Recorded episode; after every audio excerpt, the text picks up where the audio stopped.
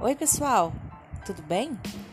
Aqui nesse espaço a gente vai comentar, discutir sobre o processo de ensinagem no ensino superior, as teorias de aprendizagem, bem como ah, as metodologias ativas que são utilizadas nesses processos. Além disso, teremos alguns tópicos especiais sobre biotecnologia, biossegurança e microbiologia médica.